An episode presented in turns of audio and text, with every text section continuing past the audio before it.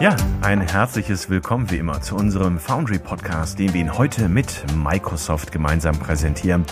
Sichere Umgebung statt Jurassic Park. Ja, fern oder Hybridarbeit, New Work oder Modern Work. Das ist äh, völlig egal, wie man das nennt. Private und berufliche Aufgaben, die verschmelzen immer mehr und die Grenzen zwischen diesen beiden Bereichen sind durchlässiger geworden. Na gut, werden Sie jetzt vielleicht sagen, unsere Firewall schützt uns und wir haben Endpoint Security sowie ein VPN im Einsatz. Aber leider falsch. Denn eine aktuelle Studie zeigt, dass 32 Prozent der Tele- und Hybrid-Mitarbeiter Apps oder Software verwenden, die eben nicht von der IT-Abteilung genehmigt wurden.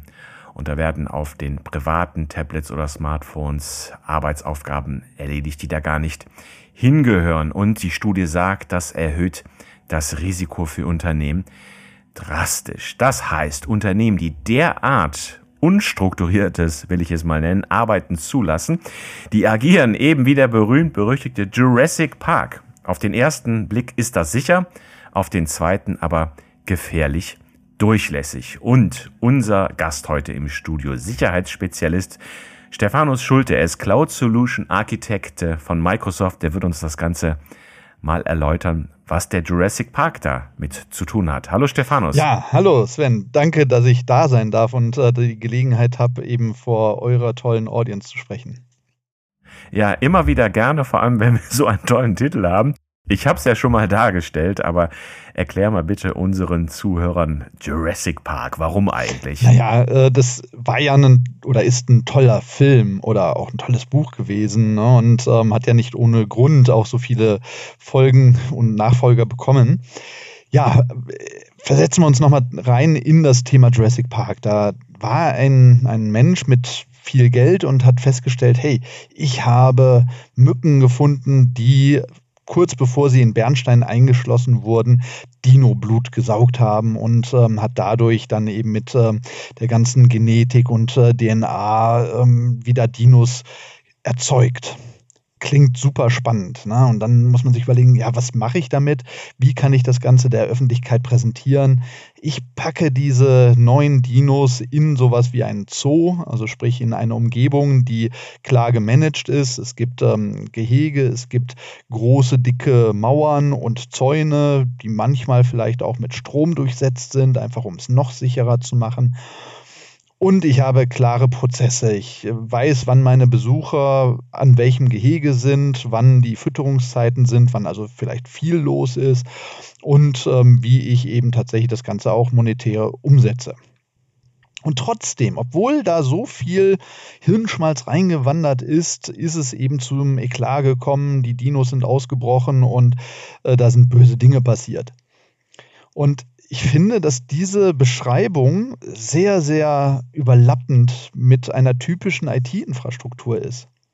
Ne, auch da werden hohe Mauern gebaut, also Stichwort Firewalls, ne, du hast es schon erwähnt.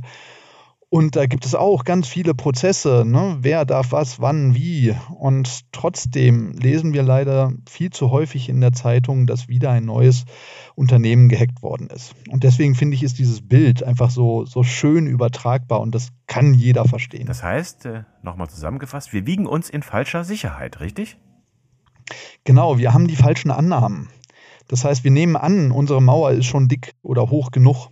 Wir nehmen an, dass unsere Prozesse ja das tun, was sie sollen, nämlich uns vor Bösem zu bewahren. Und das tun sie natürlich zu einem gewissen Teil auch. Aber vielleicht, wie du schon sagst, wir wiegen uns in der falschen Sicherheit und gucken vielleicht manchmal nicht genau genug oder wir gucken vielleicht manchmal auch gar nicht. Und das heißt, wir müssen uns da überlegen, wie können wir das besser machen? Wie können wir sicherstellen, dass wir eben nicht der nächste Jurassic Park werden?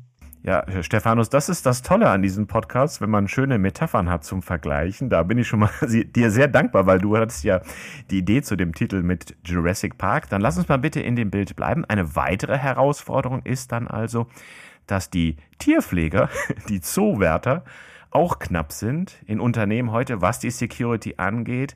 Das heißt, wir haben gleich zwei Herausforderungen. Wir wiegen uns in falscher Sicherheit und wir haben ein Ressourcenproblem. Ja, ähm, äh, ich glaube, wir alle haben ein Ressourcenproblem immer. Ne? Geld ist immer zu wenig da. Und ähm, gerade wenn man auf das Business schaut, ist nicht nur, dass ähm, wir zu wenig Geld haben, sondern wir haben auch, äh, ja, Stichwort Fachkräftemangel. Gerade in der Security oder in der IT im Allgemeinen ist es ja so, dass viel zu wenig Menschen vorhanden sind, die das können und wollen. Ja, das heißt also, wir haben sowieso schon ein, ein Problem, dass nicht alles getan werden kann, was man tun könnte und sollte. Und dann kommt noch Security hinzu und dann wird es eben ganz gräuslich. Das heißt, auch da müssen wir natürlich andere Wege gehen. Wir können so nicht weitermachen, wie wir in der Vergangenheit gearbeitet haben. Aber ich denke, wir haben jetzt eine große Chance, es besser zu machen und uns eben auch dahin zu entwickeln. Und ähm, für alle die, die gerne Bingo spielen, ich sage es jetzt einfach mal, das Thema digitale Transformation spielt da eine wesentliche Rolle. Wir müssen uns davon lösen, dass wir alles so machen wie in der Vergangenheit, ne? alles auf Papier oder so. Und ja, ich verwende immer gerne die, die Presse, um zu schauen, was passiert denn gerade. Und leider und das geht wahrscheinlich jedem Zuhörer so, schlägt man sich manchmal dann doch mit der Hand äh, an die Stirn und sagt mir, das kann doch nicht wahr sein in Deutschland. Ähm, dann lass mich da nochmal einhaken an dem Punkt. Das kann doch nicht wahr sein. Wahr kann ja auch nicht sein, dass, äh, oder es ist wahr leider in dem Zusammenhang, dass wirklich von diesen Dino-Ausbrüchen, nenne ich sie jetzt mal, von diesen Sicherheitsherausforderungen, wirklich erstens Unternehmen aller Größenordnung betroffen sind. Egal ob 100 bis 100.000 Anwender, jeder muss da was tun heute. Aber zweitens, die gute Botschaft ist, die verbreitet die ja auch bei Microsoft, über eine Art Demokratisierung via Cloud von künstlicher Intelligenz kann da vielen geholfen werden. Könntest du das mal erklären? Ja, also ähm, ich gehe erstmal auf den Punkt 1 von dir ein. Ne? Jeder ist ein Ziel, egal ob groß oder klein. Und ähm, in meinen längeren Vorträgen zeige ich auch ein Beispiel, was mich selber betroffen hat. Und zwar ähm, ein Kindergarten bei mir aus der Stadt hatte sich an mich gewendet und hat gesagt, lieber Herr Schulte, leider sind Ihre Daten bei uns abhanden gekommen. Ein Kindergarten. Ja, das heißt also, ich meine, was will man denn bei einem Kindergarten? Ne? Und äh, die Antwort ist, auch die haben gegebenenfalls Ressourcen, die man abschöpfen kann. Dazu muss man sich überlegen, warum eigentlich oder wer, wer ist eigentlich die? Also wer sind denn diese ominösen Angreifenden? Und das ist sehr vereinfacht dargestellt, kann man sagen, dass die aus Ländern kommen, insbesondere, wo es mit ähm, internationalen Ressourcen gerade schlecht steht. Also sprich, wo man vielleicht nicht an Dollars kommt. Und da fallen mir natürlich mehrere Länder ein. Ähm, eins davon wäre zum Beispiel Russland oder Nordkorea. Das sind so ganz äh, sehr plakative, aber da gibt es sicherlich noch andere. Aber die brauchen Geld. Und die kriegen gerade kein Geld. Die kriegen über den normalen ja, Fluss von, von Geld eben im Moment nichts ab. Und deswegen müssen die andere Wege finden, um das zu tun. Und da versuchen sie mit dem Gießkannenprinzip gerade einfach alles zu treffen, was irgendwie treffbar ist. Das heißt, was wir sehr stark im Moment sehen, ist, dass gar nicht diese hochkomplexen, ähm, jahrelangen Angriffsthemen, die man vielleicht auch in guten Filmen gesehen hat, äh, passieren, sondern im Gegenteil. Ne, es muss kurz sein, es muss schnell gehen, es muss wenig Aufwand da sein. Und das heißt, äh, gerade bei kleineren Unternehmen ist es ja so, dass nicht so viel Geld und Zeit in Security investiert werden kann. Und deswegen sind das die typischen Opfer gerade. Und da, da geht es eben auch nicht darum, äh, hunderte von Bitcoins rauszupressen, sondern ja, da reicht auch mal einer oder vielleicht zwei. Das ist vollkommen ausreichend. Ähm, wenn ich davon einfach genug habe, dann hilft mir das als quasi Land, was gerade keine Devisen bekommt. Mhm. Das ist das eine, alle sind betroffen, selbst Kindergärten, bitter genug. Und das andere ist die Abwehr, die man ja, das haben wir ja schon besprochen, gar nicht mehr manuell sozusagen leisten kann. Da setzt auch ihr viel auf künstliche Intelligenz, jetzt und in Zukunft, oder? Ja, absolut. Also das heißt, das Thema künstliche Intelligenz ist uns an der Stelle nicht neu. Also das gibt es nicht erst seit ChatGPT und dergleichen. Äh, dazu müssen wir uns aber ganz kurz unterhalten, was bedeutet denn künstliche Intelligenz? Mhm. ganz vereinfacht dargestellt, ähm, rede ich lieber von Machine Learning, zumindest was die Vergangenheit angeht. Also was bedeutet Machine Learning? Man trainiert eine Maschine mit Gutfällen zum Beispiel. Also ich zeige einer Maschine 100 Rechnungen und sage, das ist eine Rechnung. Und dann versteht dieses, dieses Konstrukt, dieses ähm, Softwarekonstrukt, dieser Algorithmus anhand von diesen 100 Beispielen, wie sieht eine typische Rechnung aus. Und dann kann ich ihm eine 101. Rechnung vorlegen und fragen, ist das eine Rechnung? Und dann sagt das System mit einer Wahrscheinlichkeit von 95 Prozent, äh, ist das eine Rechnung. Oder es sagt halt, nee, das ist äh, der Einkaufszettel Ihrer Frau. Das heißt, äh, über diese Mechaniken lernen diese Systeme insbesondere Muster zu erkennen. Und das wiederum ist etwas, was wir gerade bei der Security gut nutzen können, weil es geht darum, Muster zu erkennen bzw. Anomalien in Mustern. Das heißt, äh, um auch da wieder ein ganz einfaches Beispiel zu machen, ähm, wir sind beide jetzt gerade in Deutschland und mhm. Ähm, wir nutzen ein System ähm, in Deutschland und das könnte man feststellen. Also man kann sehen, okay, ich mit meiner Identität habe mich bei euch angemeldet und ähm, das passiert aus München. Also ich sitze hier gerade in München. Und wenn das System dann plötzlich feststellt, fünf Sekunden später versucht ein anderer Stephanus das Ganze aus den USA oder aus Brasilien oder aus Australien oder aus China oder irgendwo anders auf der Welt, dann ist das ja physikalisch gar nicht möglich. Also leider, ich würde gerne beamen können, aber kann ich leider noch nicht. Und deswegen ist das eine Anomalie, weil das einfach physikalisch nicht möglich ist. Wenn man das dem System beigebracht hat, dann kann es das detektieren und kann sagen, halt, stopp, irgendwas ist hier komisch. Ich muss jetzt was machen, ich muss reagieren. Entweder, dass ich einfach nur eine rote Alarmleuchte bei einem Administrator anmache oder dass ich vielleicht sogar sage, nee, Stephanus, sorry, du kommst jetzt ab sofort in nichts mehr rein, das ist uns zu kritisch. Aber das muss jemand definiert haben. Das muss man gemacht haben. Und das Schöne ist, und äh, du sprachst von Demokratisierung von äh, ja, Compute oder von Security oder generell von, von Arbeitsweisen, ist es so, dass ich das sehr einfach über Cloud-Technologien erreichen kann. Das heißt, ich brauche dafür nicht zig Server in, weiß nicht, ominösen Größen und ähm, 20 Menschen, die sich den ganzen Tag darum kümmern sondern das kann ich eben sehr einfach und auch sehr kostengünstig bekommen. Sollte ich es deswegen selber machen? Hm, vielleicht nicht, weil das natürlich auch wieder mit viel Erfahrung einhergeht. Ich muss wissen, was ich tue oder was ich überhaupt machen kann. Und deswegen empfehlen wir als Microsoft auch immer, ähm, sprecht einen unserer vielen Partner an, die das tagtäglich machen, die quasi ihr Geld damit verdienen ne, und die wissen, was zu tun ist. Die haben das schon tausendmal gemacht und können eben klein, ob groß, allen sehr schnell dabei helfen. Genau, was dem einen sein Löwenbändiger ist, ist dem anderen sein Dinosaurierbezwinger. Dann läuft das auch mit der Sicherheit.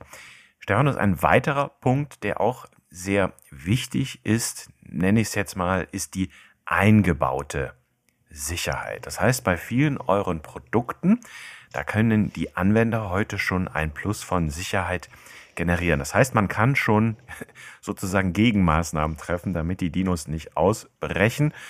Ich möchte mal ein Beispiel erwähnen, dass man, wie soll ich sagen, ja, den Tyrannosaurus Rex im Dino zügeln kann. Das, äh, die Herausforderung kennt ja jeder Word, Excel und auch die Makros, die sind ja nicht per se ein böser Dino sozusagen, sondern die Frage ist, wie kann ich da den Tyrannosaurus im Makro zügeln beispielsweise. Das äh, Makros, da haben ja viele mit zu tun, da gibt's ja auch einen Mythos, Makros sind böse, aber ist es ja vielleicht gar nicht, sondern da gibt's jetzt auch ganz neue Sicherheitsmechanismen eurerseits. Ja, genau. Und äh, ich bin völlig bei dir. Makros gibt es ja für einen bestimmten Zweck. Ne, das haben wir uns ja nicht ausgedacht, weil ähm, wir zu viel Zeit hatten und einfach dachten, ach, äh, wie können wir denn die Sicherheit so schlecht wie möglich machen, sondern im Gegenteil. Ähm, ganz viele Businessprozesse laufen heute auch noch in Makros ab. Finden wir das gut? Na, vielleicht auch nicht mehr so ganz so richtig. Aber es ist halt da. Ne? Das heißt, wir können jetzt nicht von heute auf morgen Makros komplett abschalten oder wegwerfen. Ja, weil mhm. dann kommt spätestens der Controller von nebenan und sagt, ähm, ich kann meine, meine, meine Abrechnung gar nicht mehr machen. Was ist denn jetzt los? So, Das heißt, wir müssen immer sehr vorsichtig sein mit Dingen, die wir spontan komplett wegmachen. Ja, das heißt, da, das machen wir in der Regel nicht oder nur über einen sehr langen Ankündigungszeitraum. Jetzt ist es aber so, wie du gesagt hast, ne, Makros sind ja nicht per se böse. Das heißt, ähm, man muss sich überlegen, Makros sind aber sehr mächtig. Also man kann irrsinnig viel tolle Sachen mit Makros machen. Aber nicht alles ist immer zwingend für jeden notwendig mal bleiben wir bei dem Beispiel, ne, der Controller, der arbeitet in Excel und hat da irgendwelche tollen Formeln und Vorgänge in Makros gebaut, die allesamt in Excel selber ablaufen. Mhm. Das heißt, da, da muss gar keine Kommunikation von Excel zu irgendwas anderes passieren. Und da kann man zum Beispiel hergehen und sagen, eben über äh, sogenannte Attack Surface Reduction Möglichkeiten, dass ich sage, Makros dürfen in Excel arbeiten, aber dürfen zum Beispiel keine, kein Executable ausführen, also dürfen kein weiteres Programm starten. Weil das ist typischerweise so ein, ein Einstich, wie Ransomware und äh, andere Bedrohungen typischerweise agieren. Oder aber das andere, was man auch machen kann, ist, wir haben mit Windows 10 schon eine neue Möglichkeit eingeführt, um ja, mich als Benutzer, als Identität zu schützen. Ne, das heißt, ich, ähm, ich nutze ja, wenn ich mich anmelde an Windows ähm, oder eben auch an, an jedem beliebigen Webdienst oder sowas, benutze ich ja typischerweise sowas wie Benutzername und Passwort. Klammer auf, Passworte sollten wir vielleicht nochmal eine eigene Sendung drüber machen. Klammer zu. Aber äh, letztlich im Prinzip, das kennt ja jeder. Und in der Vergangenheit war es so, dass ähm, wenn ein Angreifer auf meiner auf Maschine aktiv war oder da schon irgendwie so ein bisschen hingekommen ist, dann war es leider relativ einfach, also insbesondere mit Windows 7 zum Beispiel, dann andere Benutzernamen aus dem Speicher der Maschine raus zu extrahieren. Also das heißt, wenn ich einmal Zugriff auf so eine Maschine habe und da meldet sich zum Beispiel jemand aus dem Support an, also das ist so ein ganz typischer Weg, wie man das macht. Ne, ich bin auf der Maschine, ich ähm, starte irgendwelche Prozesse, die die Maschine ganz langsam machen. Dann geht der User her und ruft seinen Helpdesk an und sagt, ähm, hilf mir mal. Dann kommt jemand vom Helpdesk und sagt, ähm, alles klar, ich logge mich mal auf deine Maschine ein und ich helfe dir mal. Wenn das passiert, konnte man sehr gut diese Anmeldeinformationen aus dem Speicher rausziehen und wiederverwerten. Ne, das heißt, dann war ich eben nicht mehr der oder die arme Userin, sondern dann war ich plötzlich Helpdesk-Mitarbeiter mit entsprechend mhm. erweiterten Regeln äh, und, und Rechten.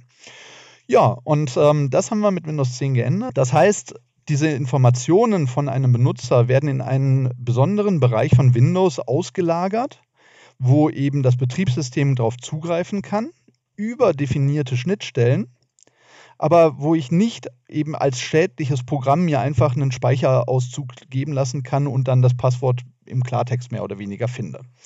Und da ist es so, ähm, ich sprach schon davon, dass wir solche Änderungen immer nur mit einem großen Vorlauf machen können, einfach um bestehende Systeme auch nicht ähm, zu unterbrechen. Und das ist eben eine unserer Haupt, ja, Focus Areas, also dass wir sagen, wir wollen nicht, dass irgendwas kaputt geht bei unseren Kunden. Und äh, ich sprach davon, Credential Guard haben wir eingeführt mit Windows 10. Wir haben es aber nicht aktiviert. Das heißt, jemand, der davon ähm, Benefit haben wollte, wer es nutzen wollte, musste es selbstständig aktivieren. Mhm. Dazu musste man davon wissen. Ja, und ihr merkt, äh, es ist gar nicht so leicht, ne? weil das ist so eine Kleinigkeit, das ist so ein kleines äh, Ding, was ich machen kann, was äh, wir natürlich jetzt auch nicht in der Fernsehwerbung groß bewerben. Ne? Das heißt, äh, wie kriegt es jemand mit, ähm, dass es dieses, diese Möglichkeit gibt und dass er es anschalten muss? So, und mit Windows 11 haben wir es geändert, haben wir es jetzt ähm, per Default on. Also das heißt, äh, das ist erstmal an, bis es jemand abschaltet. Also das heißt, man kann es noch abschalten, falls damit irgendwelche alten Applikationen nicht zurechtkommen. Aber mit Windows 11 ist es erstmal an und das ist auch gut so. Ja, Stephanus, danke, dass du das erwähnt hast. Das hören wir oft in den Sendungen, dass äh, Microsoft hat da wirklich schon viel eingebaut. Nur man muss eben wissen, wo es ist. Ein weiterer Punkt ist beispielsweise das Active Directory ähm, oder Conditional Access Policies. Das heißt, ihr habt sehr viel Sicherheit implementiert ja, dazu dient ja vielleicht auch der Podcast, dass man die Leute darauf hinweist, hey, da gibt es schon was, da könnt ihr euer Risiko minimieren und eure Sicherheit stärken. Ja, absolut. Und äh, da sprichst du ein, ein Herzensthema bei mir an. Weil wenn wir uns angucken, wie passieren denn heutzutage Angriffe, dann ist es mit einem sehr hohen Prozentsatz. Und also ich scheue mich, eine Zahl zu sagen, aber irgendwas äh, zwischen 85 und 95 Prozent wird es sein, passieren diese Angriffe über gestohlene Identitäten. Das heißt, und äh, das ist immer etwas, was ich gerne ein bisschen provokant mitgebe, ein Unternehmen, was seine Identitäten nicht schützt, sollte lieber sein Security-Budget an gemeinnützige Zwecke spenden, weil es da einen größeren Impact hat. Das das heißt, ähm, letztlich, ne, wenn ich keinen Schutz der Mitarbeitenden habe oder der Identitäten der Mitarbeitenden, dann kann ich alles andere sein lassen, weil eine Firewall wird mich nicht schützen, ein Antivirus wird mich nicht schützen, weil ein Angreifender eben freie Bahn hat, weil er so tut, als wäre es äh, Lisi Müller oder Max Mustermann. Und genau da kann äh, Azure Active Directory und eben Conditional Access eingreifen, weil es sehr granular unterscheiden kann kommt jetzt eben Lieschen Müller und möchte auf äh, den Kantinenplan zugreifen, ja, dann ist das vielleicht ohne weiteres erlaubt. Kommt jetzt aber Max Mustermann, ähm, der vielleicht, weiß ich nicht, ähm, ein typ klassischer Sachbearbeiter ist und möchte auf den streng geheimen äh, ja, Geschäftsbericht von nächster Woche zugreifen, dass es dann eben eine Regel existiert, ja Moment, Max, ähm, nee, du hast da nichts zu suchen, du kommst da nicht rein. Oder aber, wenn man vielleicht sagt, der ähm, Geschäftsführer möchte das äh, in dem Fall durchaus berechtigterweise machen, aber er möchte das von seinem privaten iPad machen. Dass man da sagt, äh, ja, auch wenn du der Geschäftsführende bist, ähm, dein privates iPad, das kennen wir nicht, das können wir nicht einschätzen. Äh, damit kommst du da leider nicht drauf. Bitte verwende doch dein gut gemanagtes und ähm, sehr schönes, schickes äh, MacBook. Ja, also all sowas könnten wir machen. Und äh, deswegen, man sollte sich einfach überlegen, wie sehen die Szenarien aus? Also sprich, ähm, was für Arbeitsabläufe habe ich? Ne? Ich sprach bei Jurassic Park ja auch schon von diesen Prozessen. Wie sehen die Prozesse aus? Wie werden denn typischerweise die Userströme geleitet oder wie sollten sie geleitet sein? Und das Ganze kann ich in Regeln verpacken, sodass es die Nutzer in der Regel wenig stört, aber eben deutlich mehr Sicherheit bietet. Wenn ich das dann noch mit ähm, sowas wie, ja, wir nennen es ähm, Windows Hello for Business ver äh, verknüpfe. Das heißt also, ich lächle hier in meine Kamera rein und der Rechner entsperrt sich. Das ist letztlich Multifaktor, weil das nur auf meinem Gerät geht. Also das heißt, ich brauche mein Gerät dafür und mein Gesicht. Passt schon mal ganz gut zusammen. Und dann ähm, bedeutet das, dass ich mit dieser, diesem leichten Lächeln mich bis in mein SAP, bis in mein Datev, bis in mein Office 365 rein authentifizieren kann, ohne dass ich nochmal irgendwas tun muss. Das heißt, ich als User profitiere davon, es ist einfacher, es ist schneller und die IT profitiert davon, weil es eben ja sicherer ist. Mhm. Ein letzter Punkt, Stephanus, den ich noch ansprechen möchte unbedingt. Microsoft 365. Das ist in vielen Unternehmen bereits im Einsatz. Einige überlegen sich jetzt, das Produkt einzusetzen. Und ich darf Sie auch hinweisen, liebe Zuhörerinnen, liebe Zuhörer, da gibt es auch ein schickes E-Book. Das finden Sie hier auf den Microsoft-Seiten bei uns. Das können Sie sich dann runterladen. Da finden Sie viele Security-Tipps. Lassen uns dazu noch mal ganz kurz kommen, weil das ist ja ein, darf man ja gar nicht mehr Produkt nennen, eher eine Umgebung heuer, wo schon sehr viel Security auch eingebaut ist, die man auch auf den unterschiedlichsten Wegen dann aktivieren kann, richtig? Ja, absolut. Und vor allem, ähm, wir sorgen für eine sichere Plattform.